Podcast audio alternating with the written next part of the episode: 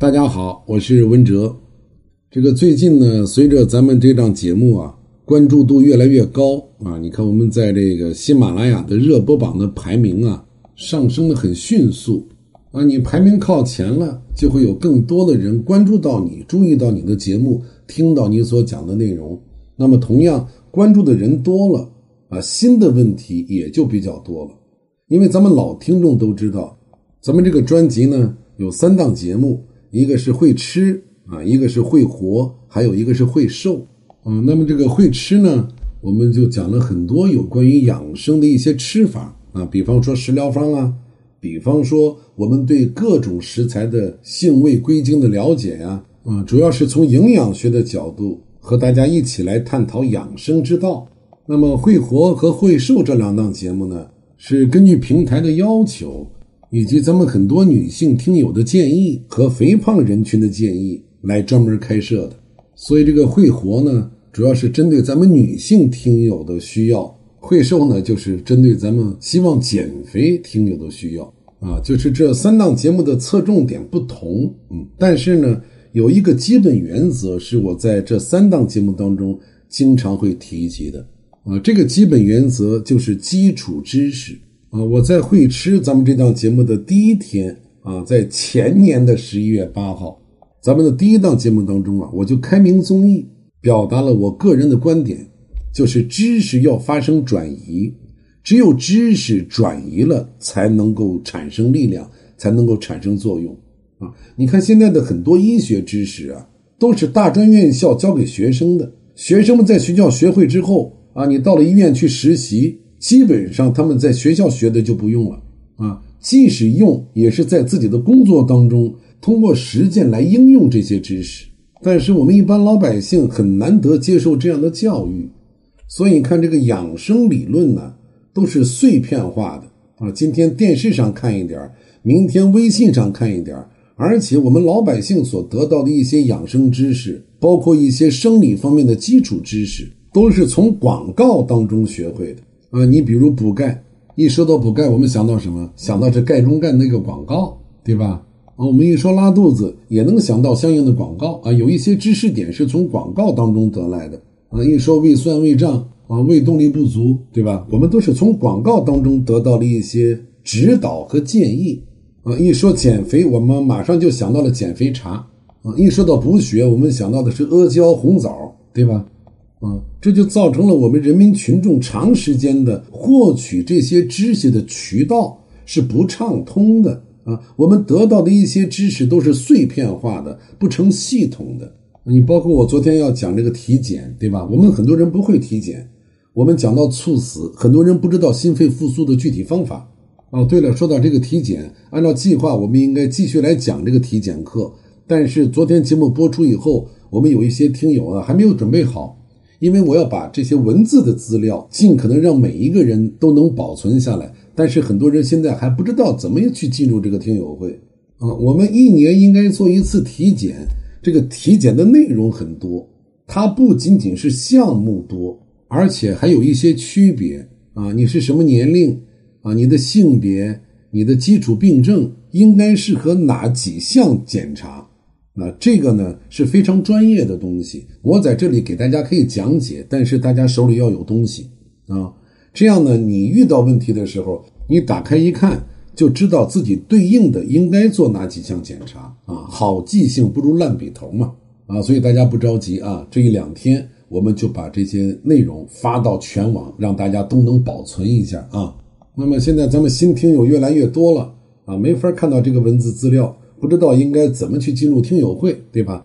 那你就在听这个节目的时候啊，往上翻一下啊，把你的手机屏幕向上滑啊，往下面一点点，这就有个图表，进入文哲听友会的流程啊，带红箭头的那个非常简单，你按图索骥就行啊。就是包括体检这些日常当中我们必须要经历的一些事情，必须要去做的一些事情，都属于基础知识的范畴。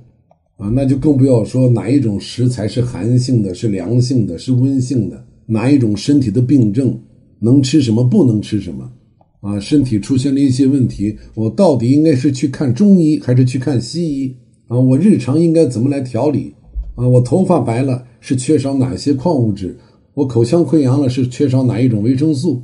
啊，我们的心肝脾肺肾与我们的生理出现的问题有哪些直接关系？啊，女人到底应该怎么补血？啊，冬季除了吃膏方以外，其他季节应该怎么补血？这个膏方其他的季节能不能用？你包括减肥，到底节食减肥好不好？什么轻断食好不好？那么肥胖的根本原因是什么？等等，这一切都是基础知识啊！我说过，万事万物基础为要啊！如果基础知识不牢固，我们不了解这些疾病的基础知识，我们就很容易在处理它的时候，在选择治疗方案的时候偏听偏信，人云亦云啊！丈二和尚摸不着头脑啊！你比如肥胖，肥胖是大家最熟悉的。我一直在会瘦这档节目当中强调，肥胖是一种疾病，我们可以把它叫肥胖症，啊，它属于健康范畴，它不仅仅是为了美，就是你减肥，它不仅仅为了美，而是为了更健康。健康的苗条下来，健康的美才是减肥的人应该遵循的原则。但是我们来放眼这个社会，有多少人执着的在减肥，又有几个减肥成功的？啊，有没有减肥减得非常好的呢？一定有。我们看有一些演员啊，郭德纲的儿子郭麒麟啊，年轻轻的，人家付出了多大的毅力，减成这个样子，对吧？当然，我们的听友当中也有减肥减得非常好的，但是是不是大多数人都走到了一个恶性循环，就是年年减肥，年年肥啊，越减越肥？那么我们在减肥方面付出的精力、时间，包括金钱，难道少吗？一点也不少，相反，有这么多肥胖的人支撑起了中国庞大的减肥市场。啊，那些开减肥店的啊，什么减肥培训营的啊，赚的是盆满钵满。那为什么大多数人减肥都不成功呢？就是因为偏听偏信了，就是因为自己内心里太着急，我想漂亮，我想苗条，我想性感，而忽略了健康。那么忽略了健康，你压根儿就不知道肥胖的根源是什么。没有了解肥胖的根源，怎么有可能去减掉你这一身多余的脂肪呢？对吧？肥胖的根本原因是因为你肝脏代谢脂肪的能力在减弱。那么我们就要去分析为什么你肝脏代谢脂肪的能力在减弱。我们应该通过什么样的方法来去遏制住这种现象的发生？嗯，了解了这个基础知识。那么你处理起来就相对来说就会比较轻松，因为道理明确了呀。啊，高血压也是如此啊，糖尿病也是如此啊。啊，有的人甲亢，有的人甲减，有的人有结节，怎么办？怎么处理？啊，你看我们在会活当中给大家讲妇科的一些问题啊，尤其我强调了这个五脏六腑啊，对我们人体都是非常重要的。我们人体的器官，我们人体的脏器，没有一样是多余的啊。对人都很重要，但是针对女人而言，最最重要的是肝啊。那如果你知道了肝的基础知识，你就知道如何去养血，对吧？啊，《红楼梦》里头说女人是水做的啊，女人呢更是血做的。所以今天啊，我想再强调一遍啊，我是公共营养师，级别呢是高级啊，因为这个资质呢是有级别划分的。啊，我是中医健康管理师，级别也是高级；中医讲师级别是资深，啊，但是这个资质它不等同于医生啊。我们日常养生，通过一些营养学的知识，以及通过一些中医的知识，来为自己的健康保驾护航，这个和治疗啊，和医生的职责还是有一定区别的，啊，所以呢。如果有什么病，具体的病需要进行治疗处理的时候，我们最好呢是去找专业的医生，啊，不要病急乱投医，到处烧香，更不要让没有医生资质的人给你看病，啊，什么是治疗呢？治疗就是对你生理上出现的问题进行专业的处理。那么什么是养生呢？日常的养生就是尽量不让这种生理上的疾病发生。或者说发生了生理上的疾病，通过专业的治疗以后，我们在日常生活当中按照养生的要求来规范我们的饮食，规范我们的行为啊，或者说治疗是抑制住疾病，不让其恶化，不让它发展，为我们日常的养生赢得时间和赢得空间。